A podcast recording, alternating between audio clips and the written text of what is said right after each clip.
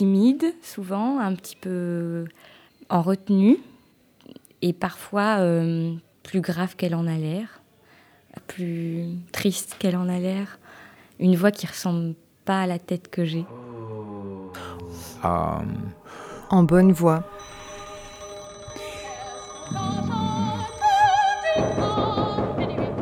Leïla Anis.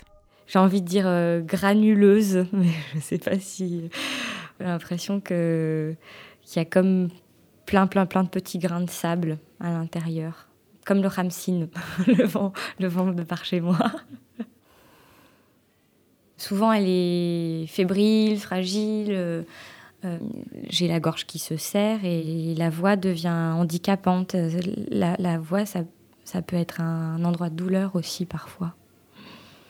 Il m'est arrivé euh, il y a à peu près un an deux trous de mémoire, l'un à la suite de l'autre, dans le dernier tiers d'un spectacle sur la guerre d'Algérie dans lequel je joue le rôle d'une jeune Algérienne euh, qui parle à un jeune Français euh, assez euh, condescendant.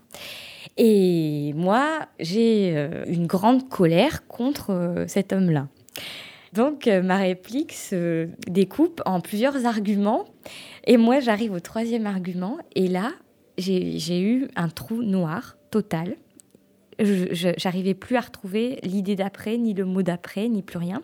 Donc ce que j'ai fait, c'est que je me suis accrochée à, la dernière phrase que je venais de dire.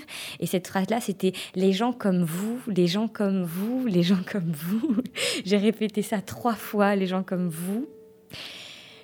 Et je me suis tue parce que là, je me suis dit, si je rajoute encore les gens comme vous, euh, c'est fini. J'ai plus rien dit. Là, ça a été terrible. De... J'ai perdu ma voix dans un sens, même si bien sûr c'était la mémoire là qui faisait défaut, mais j'ai plus su rien dire.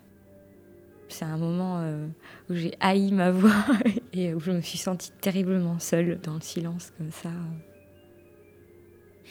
Ça a duré peut-être quelques secondes, je sais pas. Euh, et les choses finalement sont revenues à un moment donné. Je, me suis rappelé d'un bout de phrase bien après. Donc j'ai sauté une bonne partie de mon texte et là j'ai rattrapé comme je pouvais.